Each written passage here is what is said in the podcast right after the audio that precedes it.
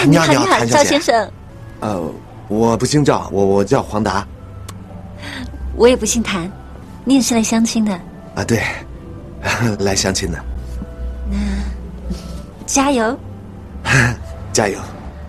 A mismatched couple is perhaps one of humanity's oldest fairy tales. By mismatched, I mean a rich, good looking wife and a poor, homely husband.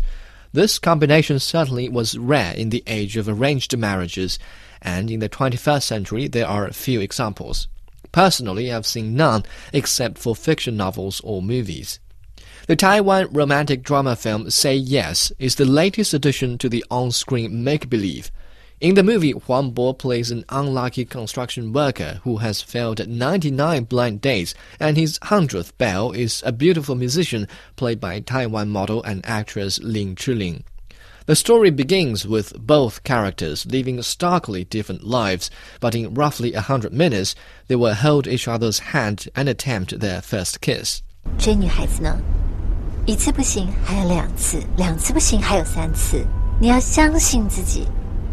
你一定要告诉你自己，你可以的，不要放弃。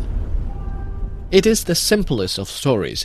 First of all, there is a comparison of the couple's appearance, financial status, and social connections to imply that their relationship is nearly impossible. What follows is how they overcome the differences and turn the impossible into possible. Right after that, there is a twist, which everyone knows that the pair will eventually overcome and finally there is a happy ending. However, the movie is not as simple. At first, a split screen demonstrates how the couple begin their regular but different lives up to the point of their first encounter where the split screen merge. Later on, equally ingenious cinematography and editing creates a warm and colorful tone quite fitting to the romantic theme. Plus, the pacing of the story is better than most Chinese films, so moviegoers would barely notice the lack of story and originality. 我真的是 very like 像你这样的，既有气质又有品味的 beautiful girl，沟通起来完全没有障碍啊！像你这样的气质，走到哪里都能吸引所有人的 eyes light。Meanwhile, such a story inevitably involves humor, and the actors haven't failed to deliver that. Lead actor Huang Bo always seems to have a lucid understanding about his roles and very natural in presenting them. In this role, he's once again at the center of quite a few chuckles and laughter.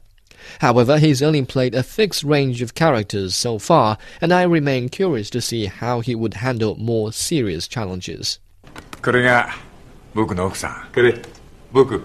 彼女はさ、え 頑張って頑張って頑張って頑張って頑張ってじゃんよじゃんよ Lead actress Lin Chiling was supposed to be there only for her looks, and the movie was supposed to be a motion photo album of hers.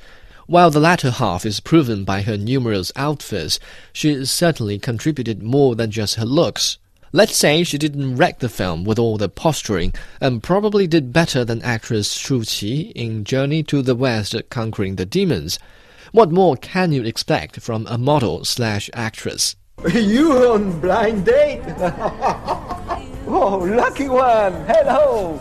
Congratulations, because going out on a date with Miss Ye is like winning the lottery. Lack of originality is the curse of Chinese films, and Say Yes is no exception. But it certainly is a decent romantic comedy. I think it deserves a 6 out of 10.